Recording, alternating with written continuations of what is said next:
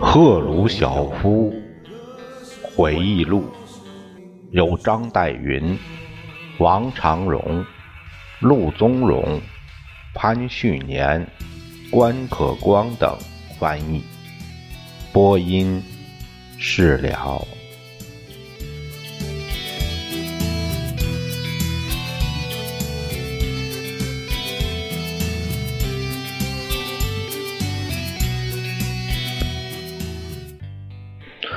我们担心要取得一九四七年的好收成，并为一九四八年储藏谷物，为时或已太晚，可能做不出什么成绩来。我们向斯大林求助，并从莫斯科获得一定数量的种子和粮食配额。那是二月里。南方有些地区的耕种已经开始。三月份，全乌克兰的大多数集体农庄都要播种。四月份，基辅省就应该完成一个扎扎实实的播种运动。我对卡冈诺维奇说：“让我们决定一下该进行哪些工作。”他答道。我们应该到乌克兰各地去巡视一番。对的，不过就当前来说，那不是顶重要的是。你离乌克兰已久，因此你可以视察乌克兰一番。我将留在基辅。目前我去一小部分集体农庄露面，不会有多大好处。主要的事情是迅速把交付我们的种子以火车运输送达急需种子的农庄。播种运动成功的关键在此，因此卡冈诺维奇出去了，而我留在基辅。我像一个电话调度员那样，设法赶运种子、燃料。以及播种运动所需要的各种重要物资，我们没有考虑供应无机肥料，因为我们根本就没有。卡冈诺维奇前往波尔塔瓦省旅行，他从那里的事务中领悟到一个事实。即作为第一书记，地位固然光荣，然而他也是一个负有严重责任的职位。他目睹集体农庄庄园真是濒于绝境，他们无力劳动，很多人快要饿死。他返回基辅后，特别就其中一个集体农庄。同我详细谈了他的印象。他告诉我关于一个名叫莫吉尔钦科的集体农庄主席的事情。他说：“我从来没有碰见过像他这样的人。他是那样的咬紧牙关苦干，那样的顽固自信。看来他最后也许真的可以取得一个好收成。”我问：“那是怎么回事呢？”我到摩吉尔钦科的集体农庄时，我看到他们使用一种浅耕的办法耕田。你必须熟知卡冈诺维奇的脾气，才能想象得出他向这位集体农庄主席发出咆哮的那种样子。该死的！为什么耕这么浅？精通其本行的莫吉尔钦科回答：“我在使用我应当使用的方法耕种。”卡冈诺维奇怒气冲冲地批了他一句：“如果你离得这样浅，你到头就非向国家乞求粮食不可。”莫吉尔钦科骄傲地回答：“我不是这样的人，卡冈诺维奇同志，绝不！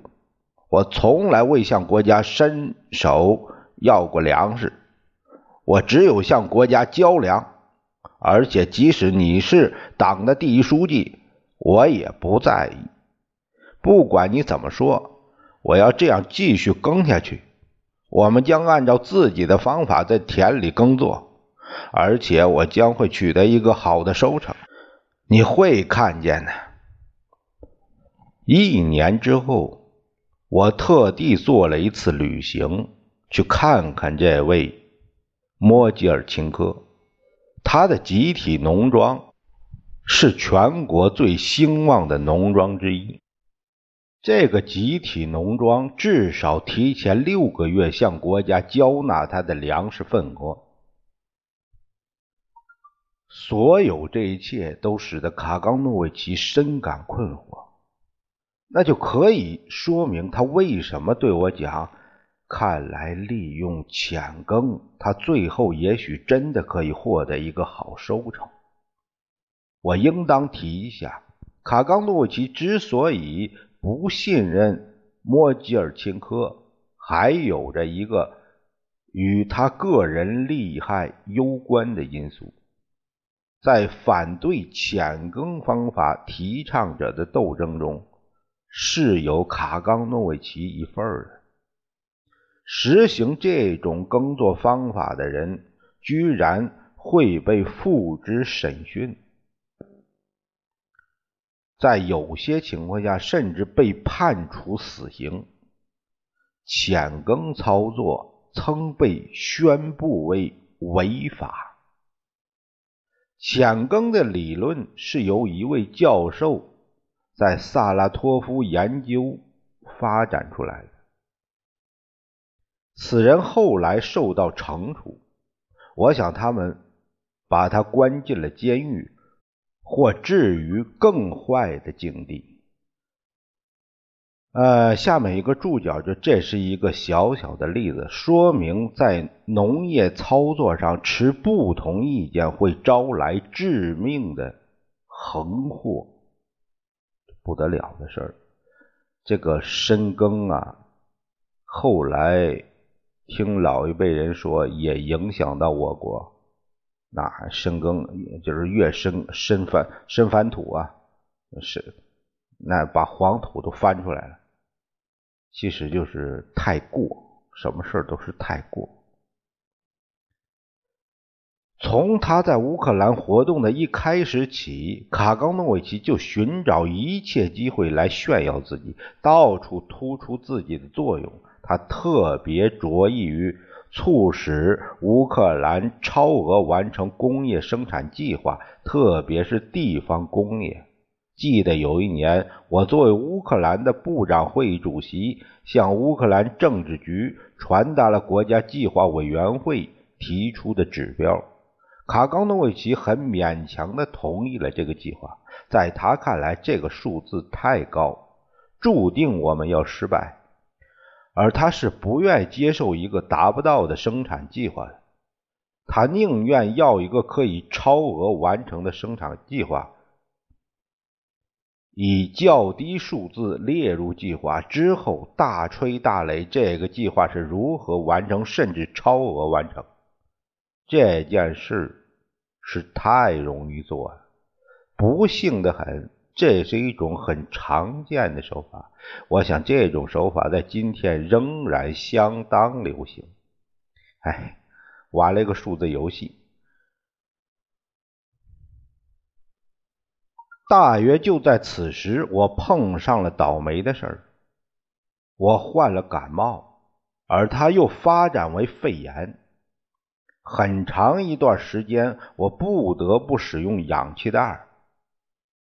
我好不容易才活了下来。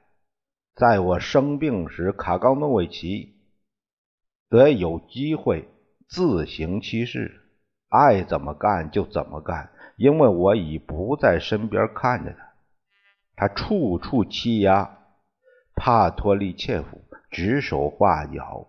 所以，当我刚刚度过危险期，但仍卧病在床时，帕托利切夫就来看我，向我抱怨诉苦。他说：“我再也不能忍受卡冈诺维奇的欺压摆布，我不知道做什么才好。”我看得出，他已被卡冈诺维奇弄得志穷才竭，不知所措。之后，他写信给斯大林同志，要求解除他的职务，因为他无法同卡冈诺维奇共事。帕托利切夫被免除了他在基辅的职务，调往罗斯托夫。不久，我的健康状况开始好转，但在逝世之前，事是事是这个视察的事事后边那个事呢是事情的事，也就是说，在。亲历一些事件，呃，一些工作的状态之前，又卧床休息了两个月。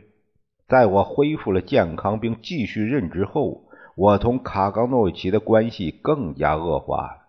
他简直令人难以忍受。他在两个方面开展其强烈的活动：反对所谓的乌克兰民族主义分子，以及反对犹太人。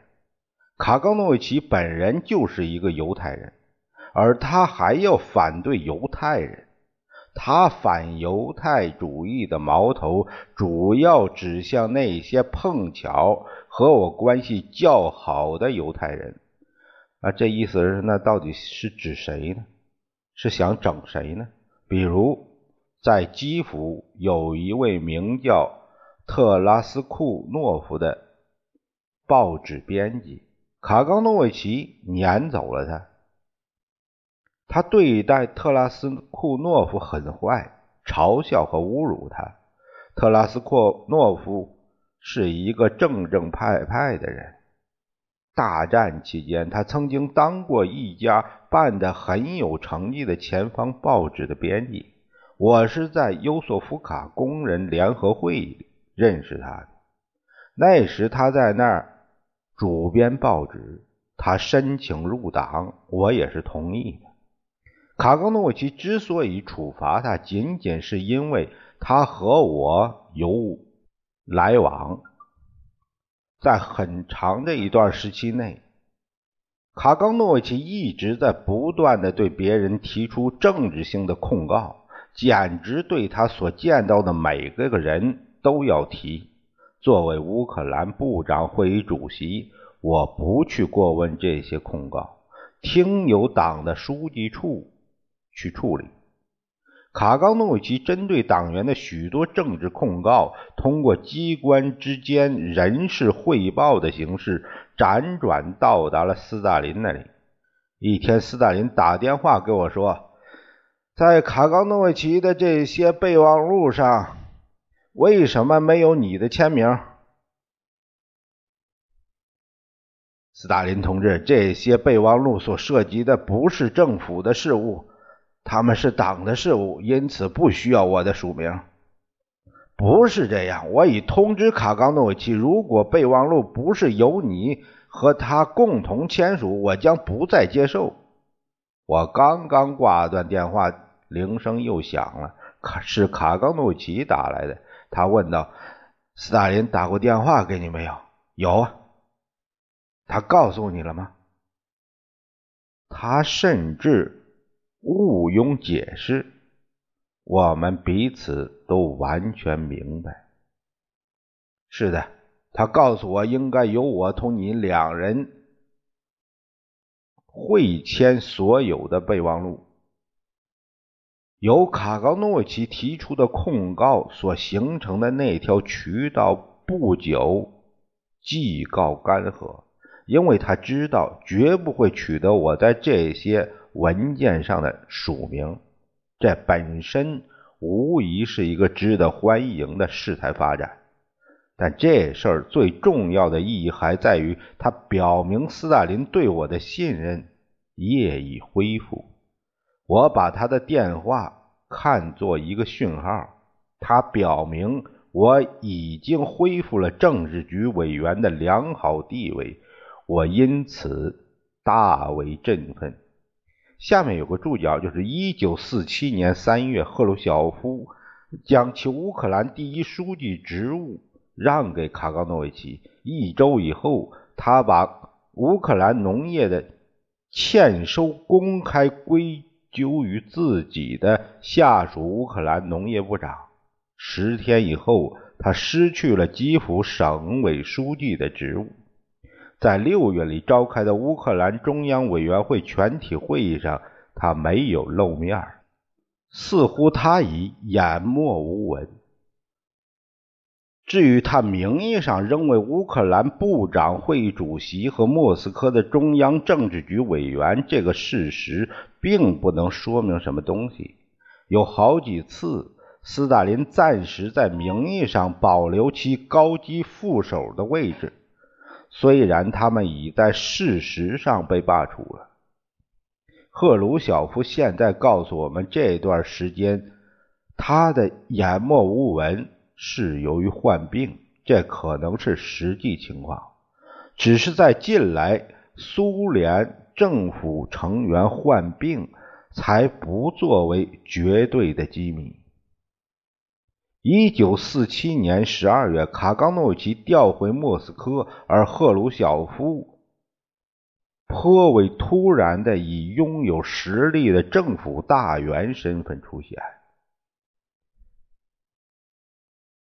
赫鲁晓夫接着说：“结果，我们完成了粮食生产定额，并且上交了大约四亿普特的谷物。”这个数字与战前水平相比，并不是太了不起。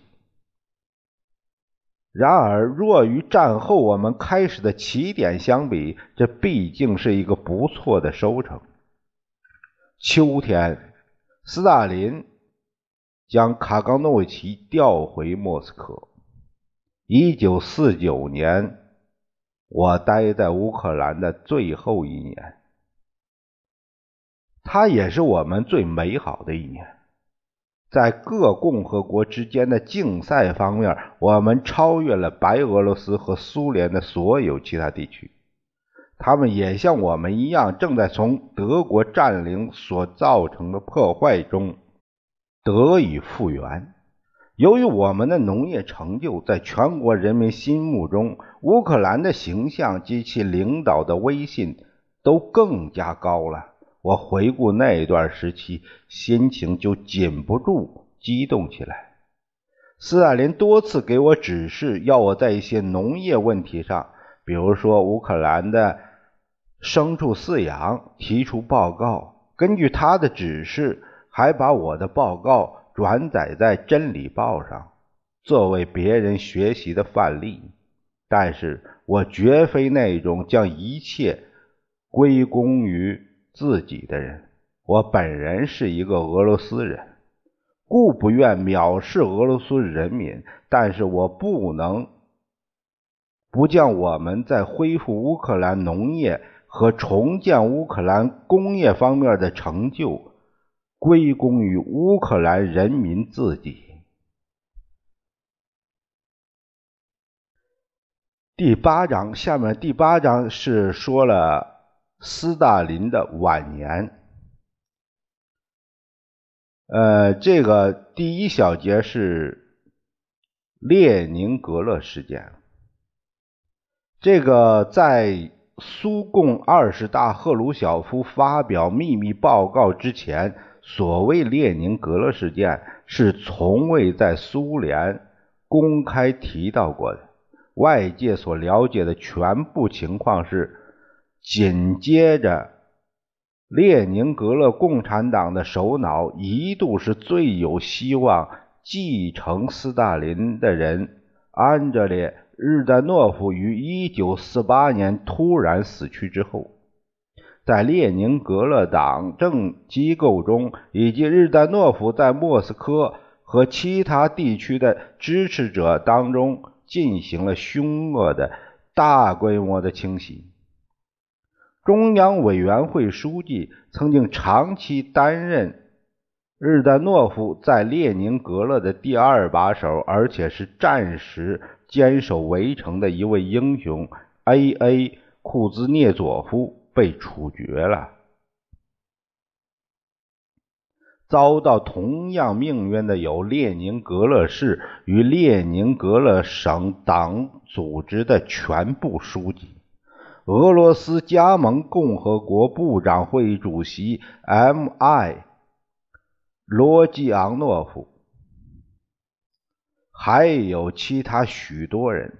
年轻有为的苏联国家计划委员会主席沃兹涅先斯基，似乎是一个不可一世的人物，也于此时被枪决了。另一个列宁格勒人物，现任苏联部长会议主席的 A.N. 柯西金，以暂时降职而幸免于难。这次血腥清洗主要直接的受贿者是马林科夫。他的竞争对手日丹诺夫之死成了他的运气。马林科夫的人立刻被安插到列宁格勒的重要岗位以及某些莫斯科的职位上去。赫鲁晓夫说，他之所以于1949年底被斯大林从基辅召回莫斯科。是为了抗衡正在变得过分强大的马林科夫。这种说法几乎肯定是对的。然而，斯大林是否就在计划以库兹涅佐夫代替马林科夫，倒是可以怀疑的。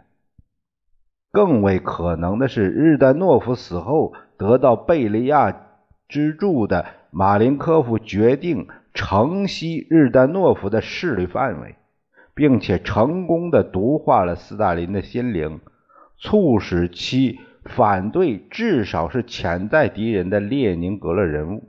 不管怎么说，马林科夫的地位总是暂时增强了，而且从此以后，他的主要对手将是赫鲁晓夫。这是一段前言。呃，前言是对这个回忆录的正确的引导与分析，这也就是事后诸葛亮他看到的更全面的这个呃史实信息。下面是赫鲁晓夫回忆录的正文，他说：“我于一九四九年底从乌克兰调回莫斯科，部分原因是由于病魔开始包围着晚年斯大林的心灵。”一天，我在利沃夫的一个林学院，这个作家加兰刚在那里被乌克兰民族主义分子杀害。在林学院里主持一个学生的会议时，突然接到马林科夫的电话，他说：“斯大林要我去莫斯科。”我问道：“情况紧迫吗？”“非常紧迫，明天早上马上乘飞机来。”我将注释一一料理停当，以便应付可能发生的一切不愉快的意外事件。我不知道在返回乌克兰时我的情况会怎么样，甚至是否能回来也说不定。但是我的担忧证明是无根据的。当我抵达莫斯科时，斯大林热烈的欢迎我。他说。告诉我，你是否感到待在乌克兰的时间够长了吗？你正在变成一个名副其实的乌克兰农学家，是你回到莫斯科工作的时候了。我们的意见是你应当就任莫斯科市和莫斯科省的党委第一书记的老职位。我感谢他对我的信任，并且告诉他。我也认为，十二个年头的乌克兰任服务，确是一个相当长的任期。我一向得到很好的待遇，我感谢协助我管理乌克兰事务的每一个人。然而，我仍旧乐于返回莫斯科。好啊，我们需要你在这里。事情进行的并不很顺利，阴谋已经暴露。啊，由你负责莫斯科市及省的组织，中央委员会就一定可以指望得到地方党组织的支持，来同阴谋人物做斗争。到目前为止，我们已在列宁格勒破获了一个阴谋，而莫斯科也充斥着反党分子。我们希望这个城市能作为中央委员会的堡垒。我将尽我的力量在做。好，这是一封落在我们手里的重要信件，你先熟悉一下它的内容。你搬来之后，我们就讨论这件事。斯大林将一份冗长的文件递给我，这个文件的末尾有一排署名，但看起来他像是用假名写的报告。这个报告指出，在莫斯科有一个阴谋，反对中央委员会的集团，其领导人是莫斯科委员会和中央委员会的书记波波夫。这个波波夫呢，全名叫 G.M. 波波夫。赫鲁晓夫这从这次从乌克兰返回莫斯科当莫斯科党组织的首脑，就是接他的人。那那就是明显的弄下去就想整死了。成员包括区委员会的书记们。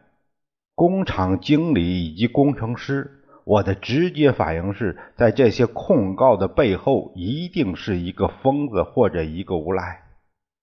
不管他是谁，其用心显然是恶意的。我将此文件收入我的保险箱，并且决定，除非斯大林自己提出这个问题，我就不再提他。我觉得我将这件事搁置的越久越好。我返回基辅以安排我的调职事宜。当我到家时，旺达利沃夫娜和考涅楚克到我住所来看望我。这个亚考涅楚克是党组织很宠爱的一个知名的乌克兰作家兼政治家。我把我的新任命告诉他们，而旺达·利沃夫娜禁不住痛哭起来，泪珠滚滚而下。她哭着说：“你怎么能走？你怎么能离开乌克兰？”这是一位波兰妇女对一位离开乌克兰的俄国人所表示的悲伤。我在基辅召集了一次全会，会上选出一个新的领导班子。我急急返回莫斯科，因为斯大林通知我一定要在庆祝他七十寿辰的那一天，也就是一九四九年的十二月二十一日前及时赶到。哎，这个七十寿辰，中国方面也去了，中国方面的。第一号人物也去了。在我正式就任莫斯科委员会第一书记之后不久，斯大林提出了要我看的那封信的问题。他凝神地注视着我，问道：“我给你的那个文件，你仔细看了没有？”“是的，我仔细看过了。”“怎么样？”当他说这句话时，他眯着眼睛，并且盯着我的眼睛。然后他把鼻子朝上，喷出一股鼻息，这是他得意的旧习之一。